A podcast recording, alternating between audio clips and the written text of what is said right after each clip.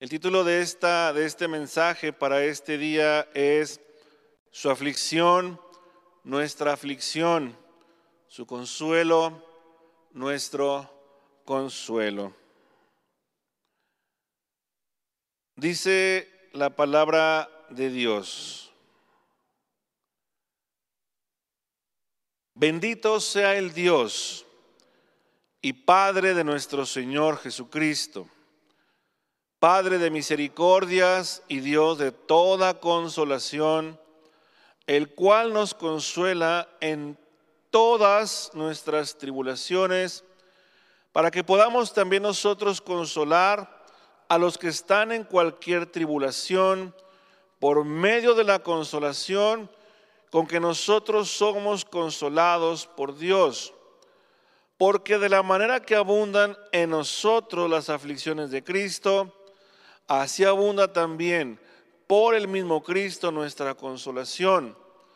Pero si somos atribulados, es para vuestra consolación y salvación. O si somos consolados, es para vuestra consolación y salvación, la cual se opera en el sufrir las mismas aflicciones que nosotros también padecemos.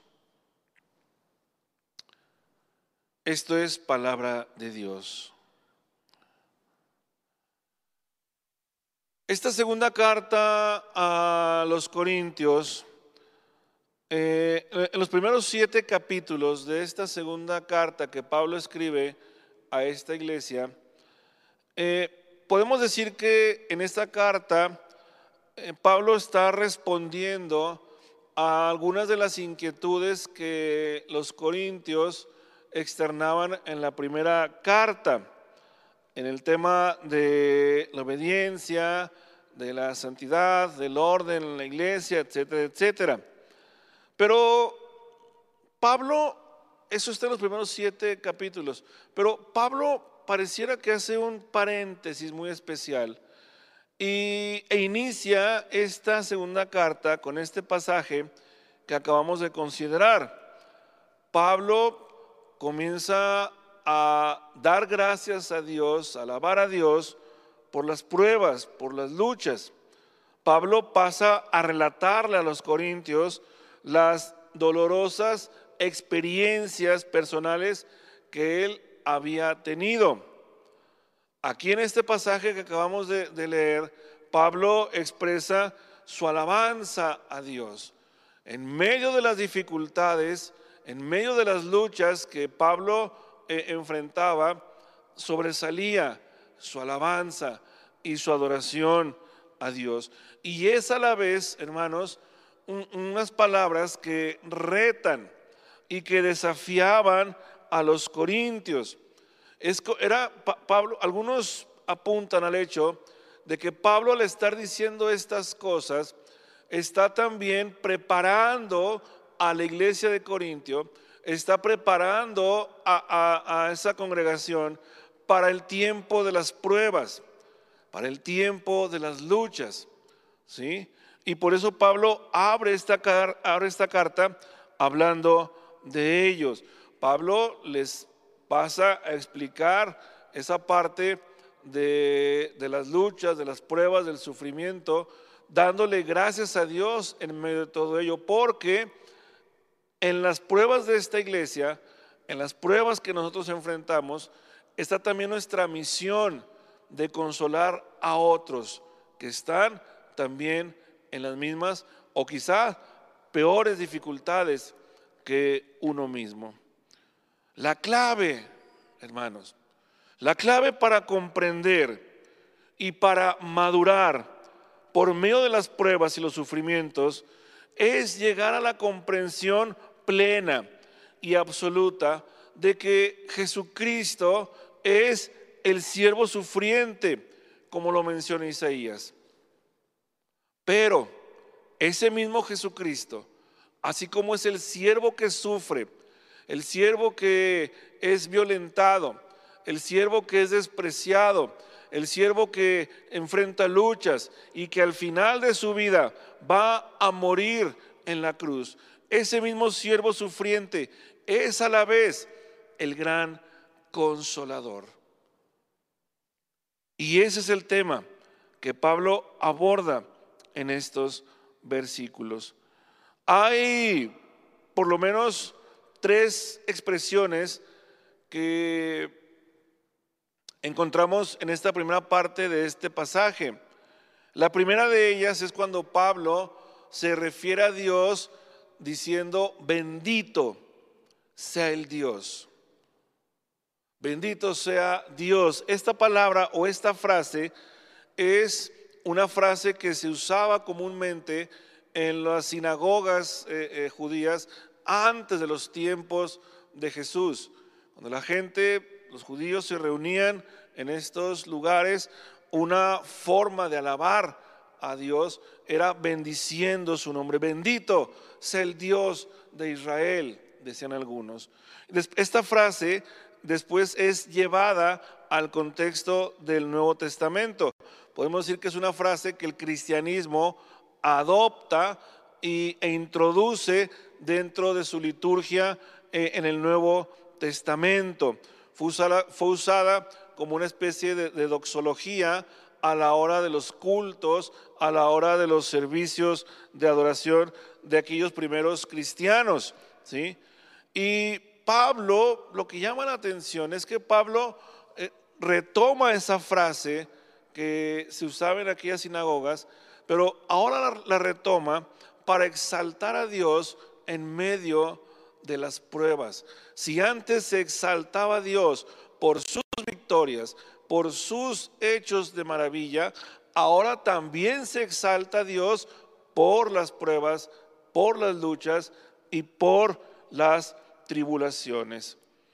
Hermanos, la alabanza a Dios en medio de las dificultades nos ayudan a fortalecer nuestra fe en tiempos difíciles.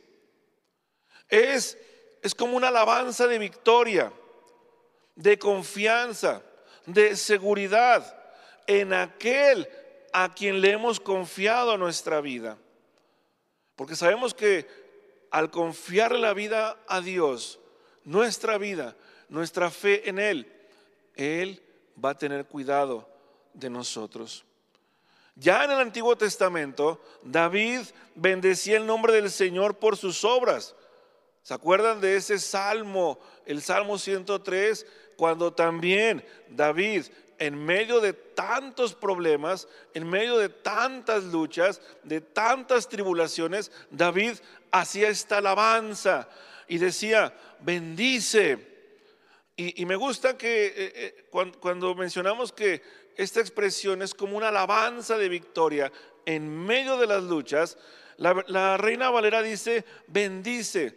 La otra versión dice, alaba, alma mía, a Dios y bendigan todas mis entrañas, todo mi ser, su santo nombre.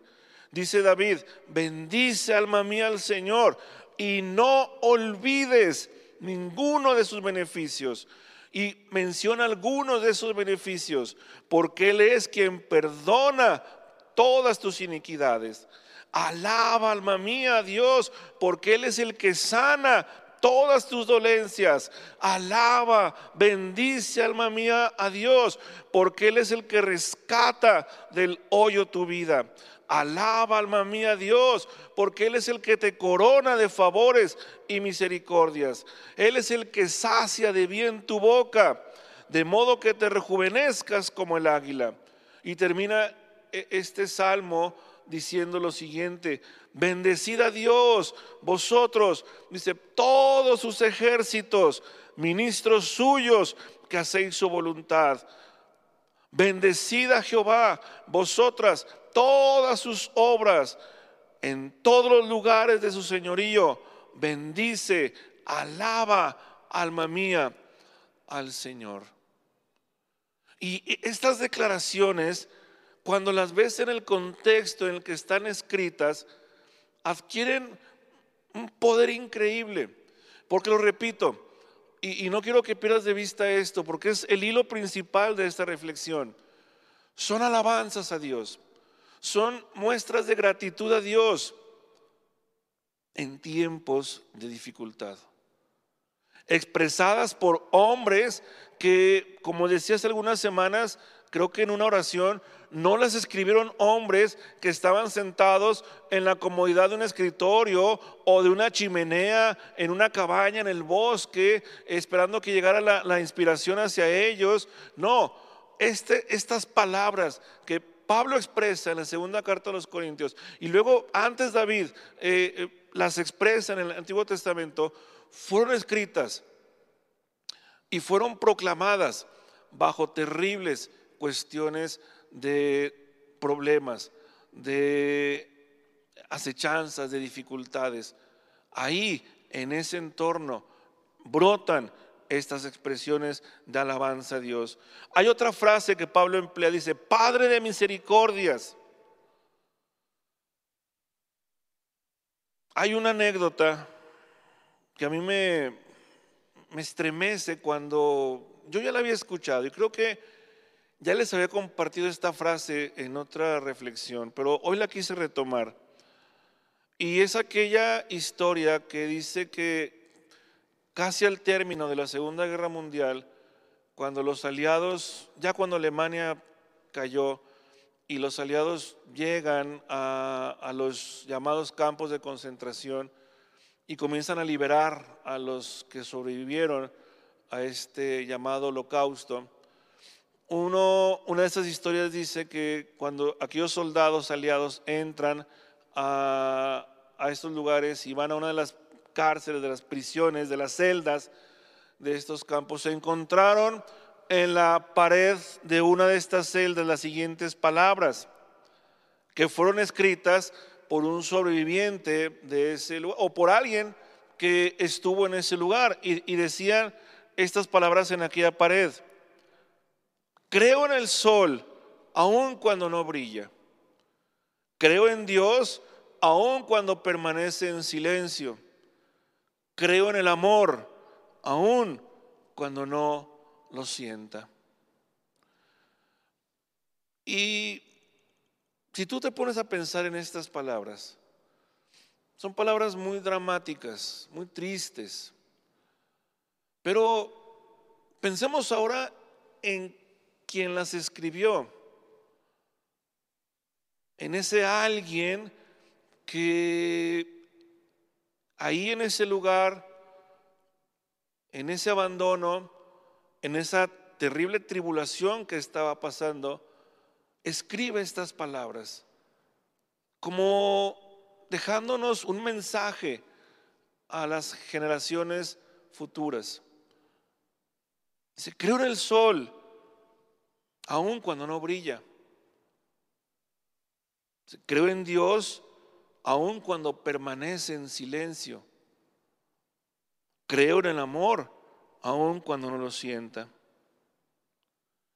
Quizás aquella persona que escribió estas palabras era alguien que en medio de su ya de por sí eh, panorama triste y desolador, vivía con la angustia constante de saber que en cualquier momento iba a morir. Y creo que debe de ser terrible el estar esperando morir y no saber cómo, o no saber en qué momento, o no saber la forma, porque las historias que hay en, todo este escenario, muchos las conocen, son terribles. Y esta persona quizás no sabía el momento, no sabe la hora, pero sí sabía que pendía sobre él, que en cualquier momento iba a morir. ¿Cuántas veces Pablo se habrá sentido igual? Porque no, no podemos romantizar al apóstol Pablo como un superhéroe, como un superhombre.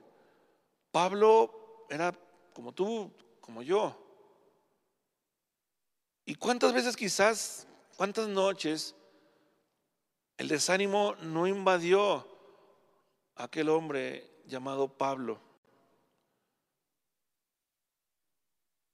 ¿Cuántas veces no se habrá sentido de forma similar? Días, semanas, sin ver la luz del sol, encerrado en una celda de forma injusta. ¿Cuántas noches después de haber sido arrastrado por las ciudades, golpeado, estaba ahí solo?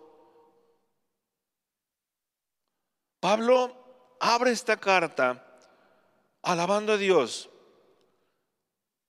Porque Pablo entiende que Dios le da tanta misericordia y tanto consuelo que por eso le llama Padre de misericordias. Porque Dios ve la condición de sus hijos y se compadece y extiende su misericordia. Dios nos da su misericordia cuando hay un momento bajo en nuestras vidas. Y le da consuelo al apóstol. Y a través del consuelo que a Pablo le da, Dios nos consuela también a nosotros en su palabra. Si hay alguien, o hubo alguien, mejor dicho, que conoció perfectamente y vivió en carne propia lo que era la misericordia y el consuelo de Dios en su vida y de primera mano, ese fue el apóstol Pablo. Todos los días, todos los días, de una forma o de otra, nosotros como hijos de Dios somos pasados por la prueba. En ocasiones somos llevados al límite de nuestra resistencia. Somos sorprendidos cuando menos lo esperamos. Las cosas que escapan a, nuestro limitado y en ocasiones vano control nos hace presa de las presiones y ansiedades.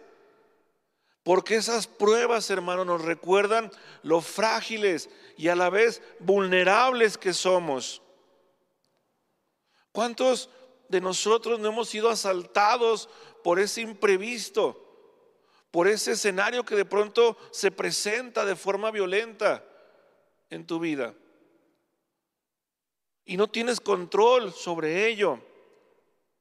Pero Dios, siendo el Padre de misericordias, acude a nuestro auxilio. Nos da de su auxilio.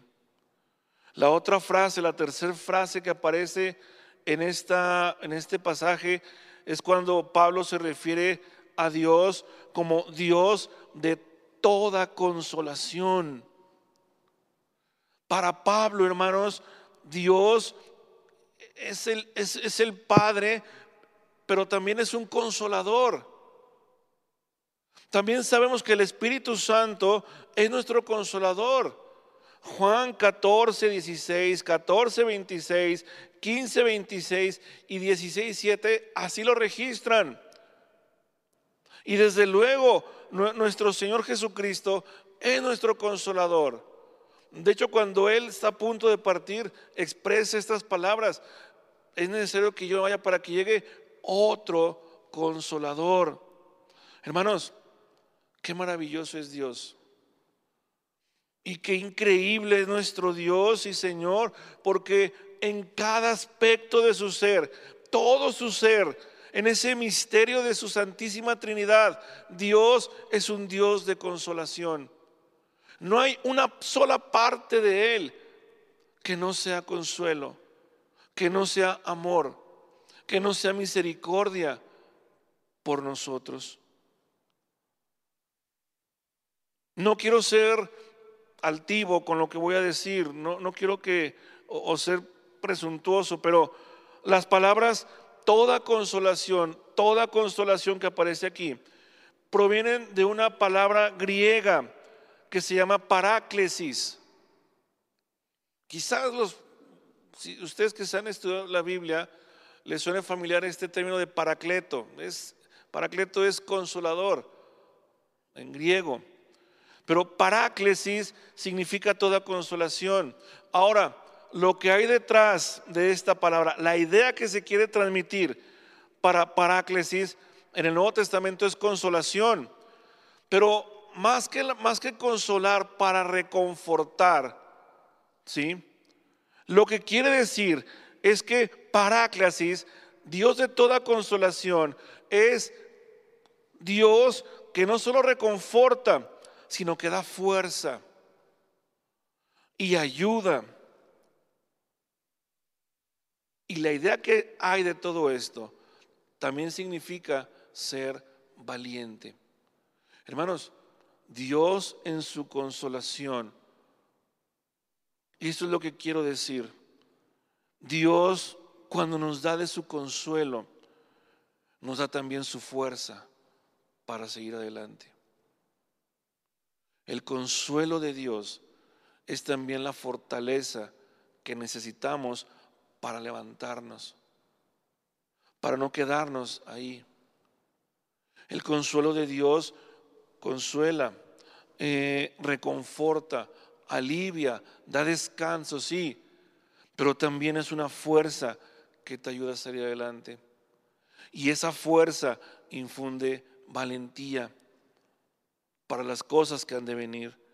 Pablo sabía, perdón, Pablo era un hombre que sabía que al día siguiente o también en cualquier momento podría estar muerto. Pablo tenía muchos enemigos y muchos eran enemigos muy crueles y muchos eran enemigos muy poderosos. Pero aún así seguía alabando, seguía alabando y seguía bendiciendo a Dios. ¿Por qué lo hacía? Porque en el consuelo que Pablo recibía, recibía también la fuerza, el poder de Dios para seguir adelante. Y eso, hermanos, Pablo lo sabía y lo conocía muy bien. Hay dos, dos, eh, dos pasajes que pueden ilustrar esto que estoy mencionando.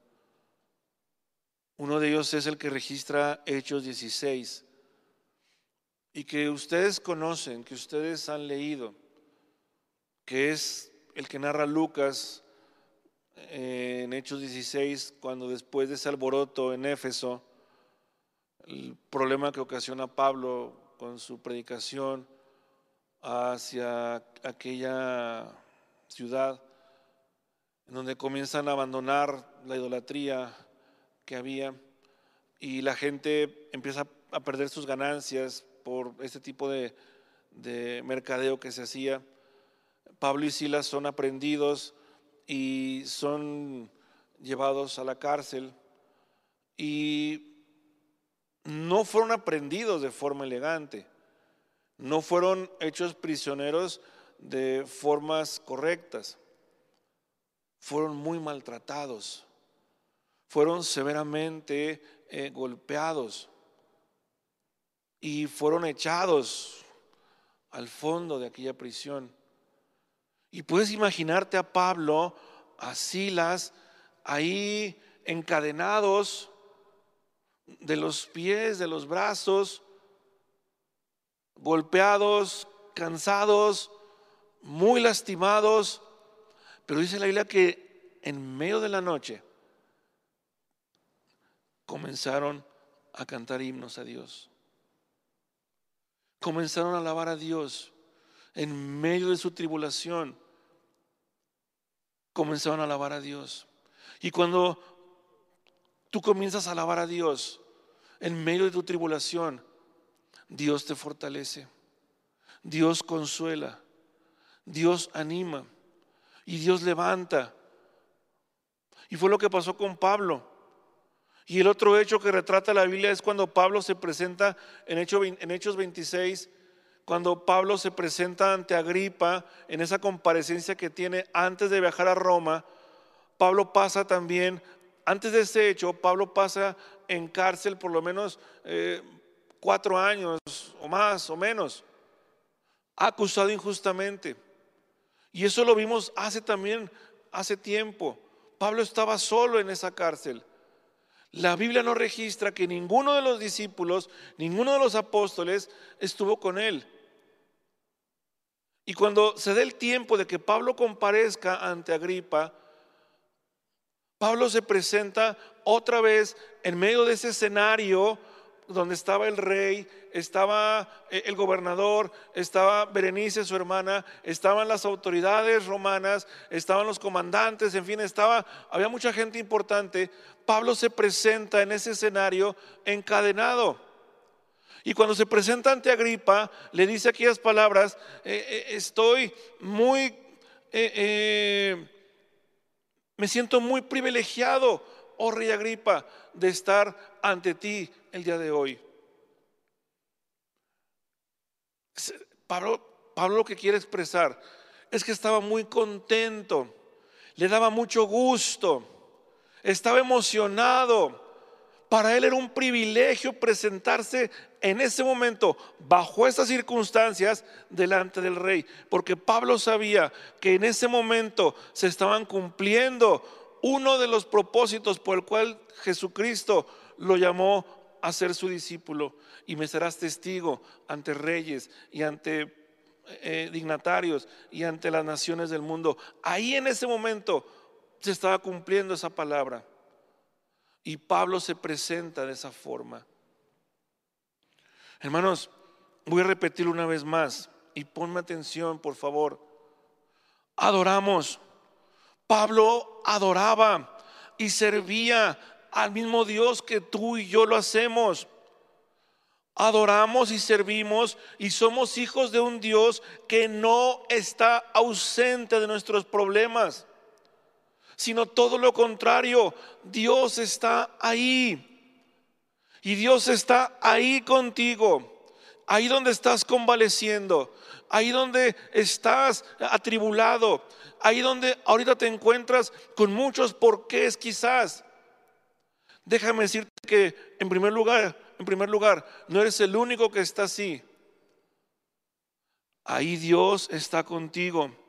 Dios está en ese momento difícil, cuando todo parece indicar que las cosas van mal. El Señor se mueve. El Señor comienza a actuar de formas increíbles. Dios mueve voluntades, aún de aquellas que bajo nuestra óptica podemos pensar jamás podrán ser usadas por Dios. Pues sabes que Él sí lo puede hacer. ¿Cuántas veces no fuiste bendecido o no has sido bendecido de formas que jamás imaginaste? Llegó quizás un recurso que esperabas de forma de quien menos lo esperabas. Dios te dio la victoria en tu trabajo, la sanidad en tu vida, te dio lo que estabas esperando de formas increíbles, porque Dios es Dios. Y Dios, cuando es movido a misericordia por ti, por su Hijo, Dios mueve, cambia, transforma. ¿Cuántas personas que jamás imaginaste? Que pudieran ser usadas por Dios terminaron por bendecir tu vida, porque Dios así lo dispuso. Dios lleva paz al corazón atribulado de formas increíbles. Dios consuela por medios inimaginables. Pablo le cantaba a Dios mientras su cuerpo estaba molido por el maltrato recibido. Pablo se siente privilegiado de estar encarcelado y presentarse ante el rey después de, también ser muy maltratado.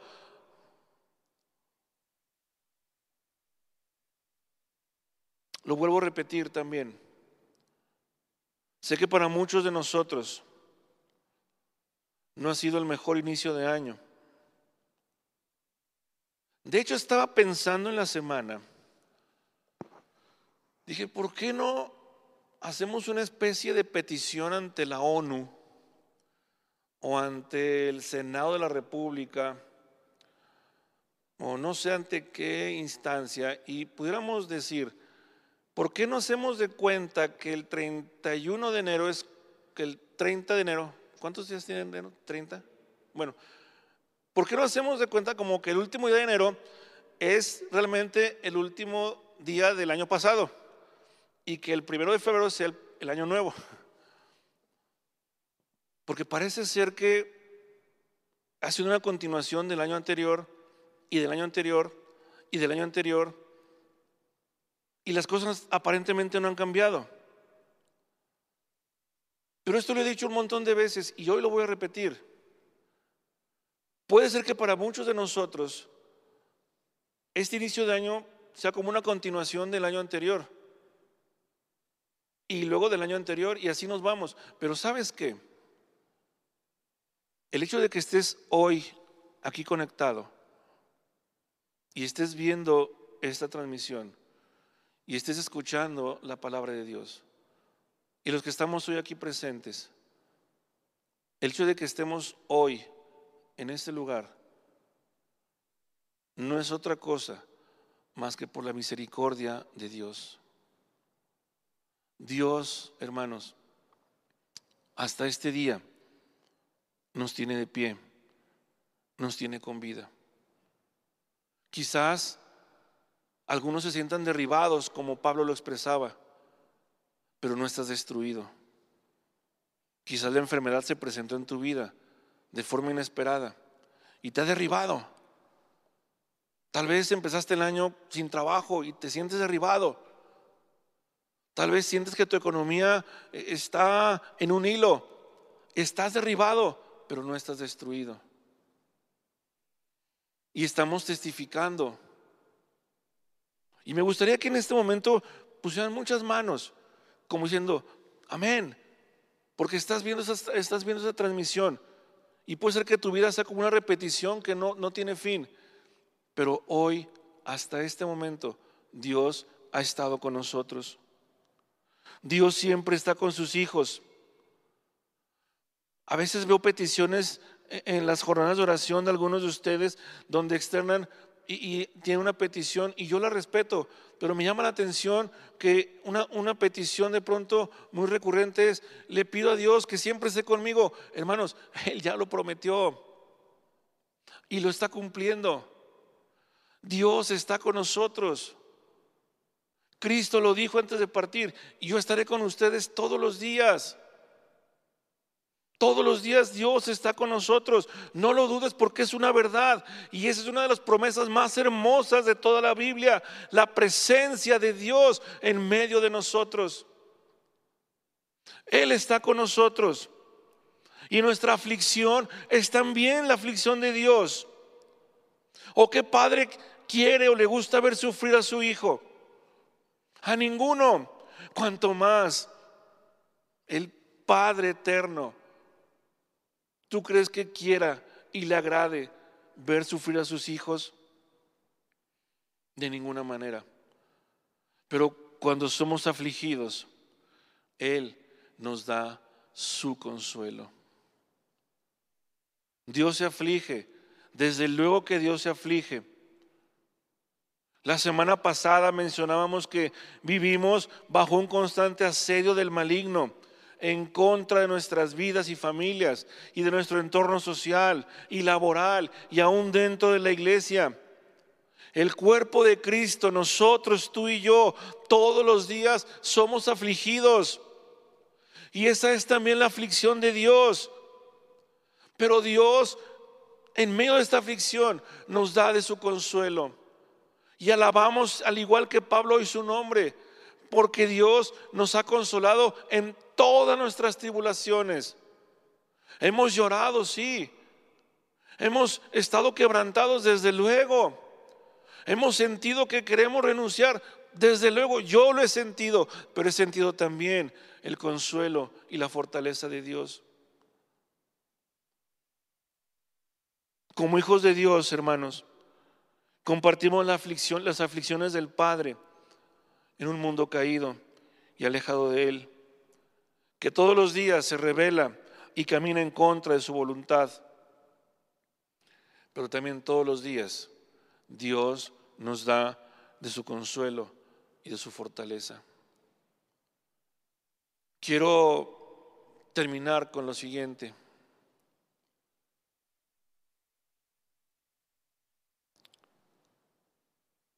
En el Evangelio de Lucas,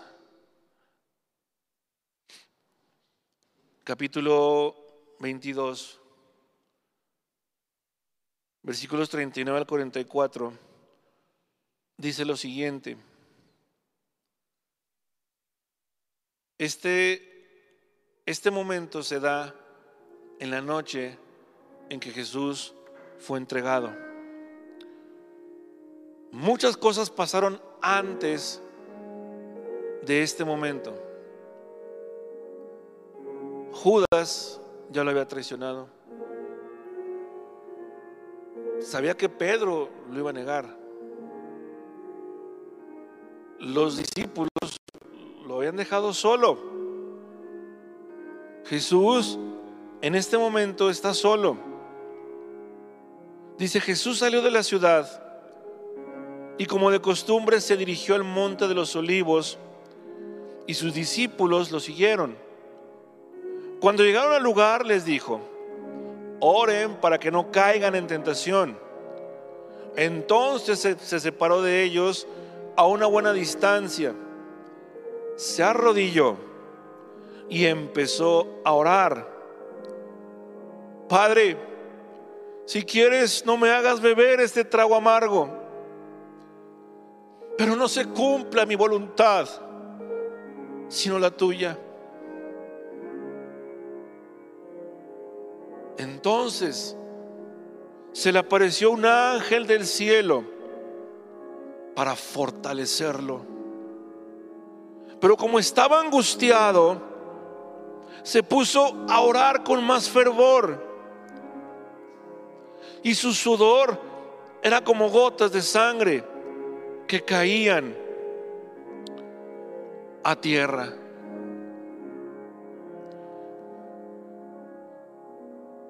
En ese momento Jesús, en su humanidad, estaba tremendamente atribulado.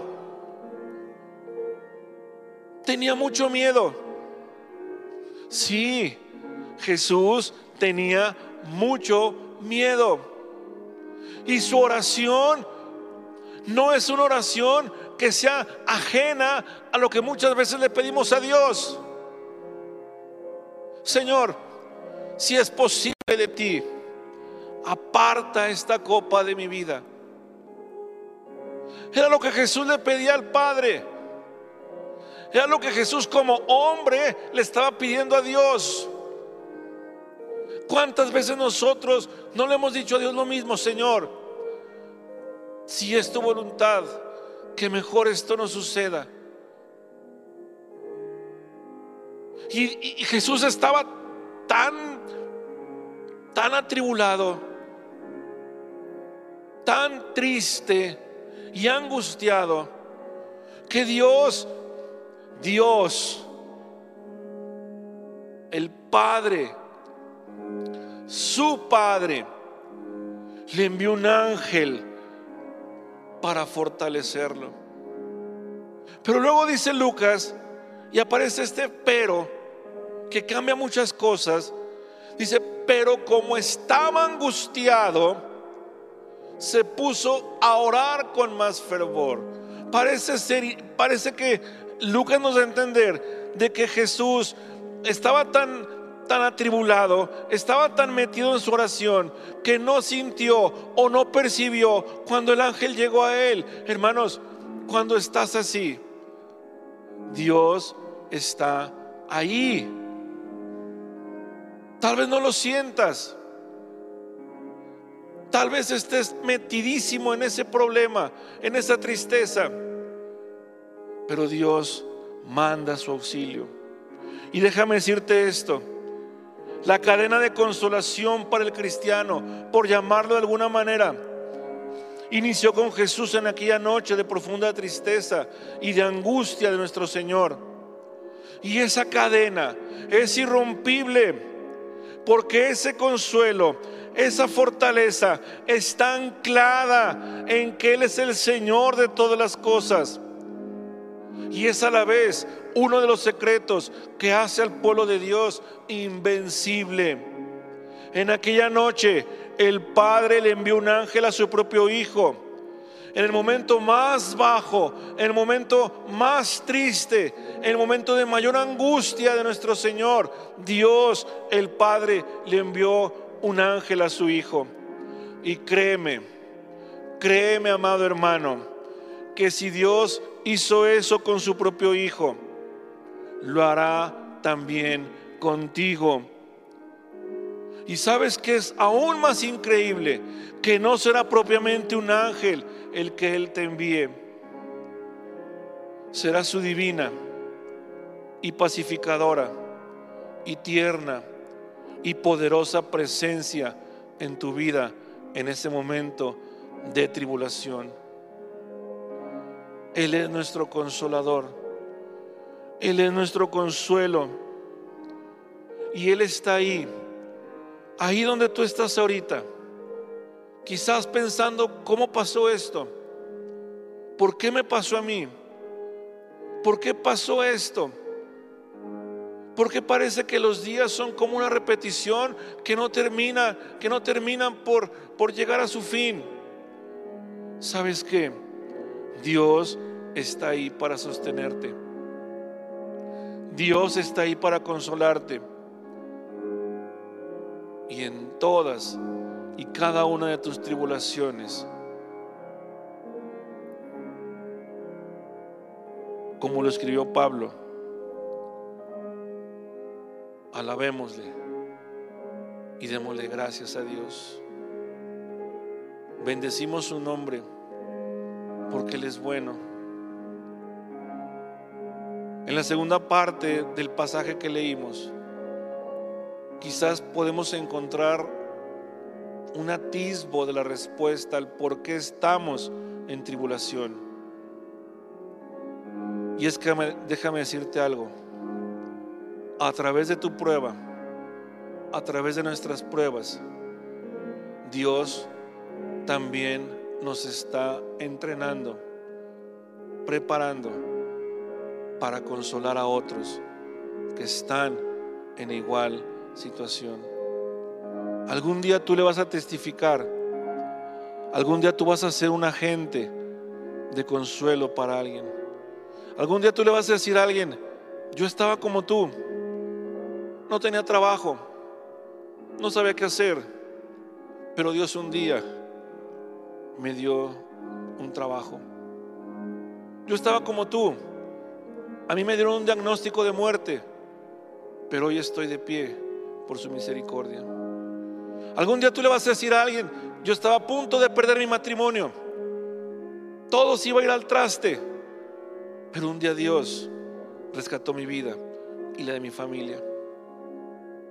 Y entonces quizás podamos entender un poco de ese por qué somos pasados por esta condición. Algún día, y cada día que pasa, es como un día menos para estar en la presencia de Dios. Pero cada día que pasa, es como si fueras caminando hacia atrás. Y cada día que pasa vas viendo un poco más amplio el escenario de tu vida. Cada día que pasa es un paso hacia atrás para tratar de ver un poco más la obra de Dios. Ahorita no lo podemos entender, hay muchas cosas que no entendemos, pero lo que sí sabemos es que Dios está con nosotros. Y va a llegar un día, dice el mismo Pablo, cuando dejemos de ver como si fuera a través de un espejo. Va a llegar un día en que quizás vamos a dejar de ver como en sombras y veremos cara a cara y veremos a Dios cara a cara y le conoceremos. Y hasta entonces, hermanos, podremos ver todo el escenario, toda la obra que Dios estuvo haciendo en nuestras vidas. Y quizás en algunos habrá parches, en otros habrá no hilos de oro o, de plata, habrá cordones, habrá nudos. Pero sabes que en todas y cada una de esas cosas, lo que sobresaltará es el amor de Dios. Ahí veremos su amor. Ahí veremos su cuidado. ahí veremos su consuelo.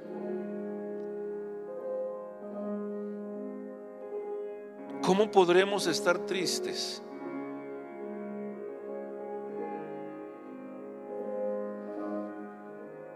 Si Él está con nosotros. Sí, es, es no sé. Claro que debemos y podemos llorar, podemos estar tristes, pero alegrémonos porque Él está con nosotros.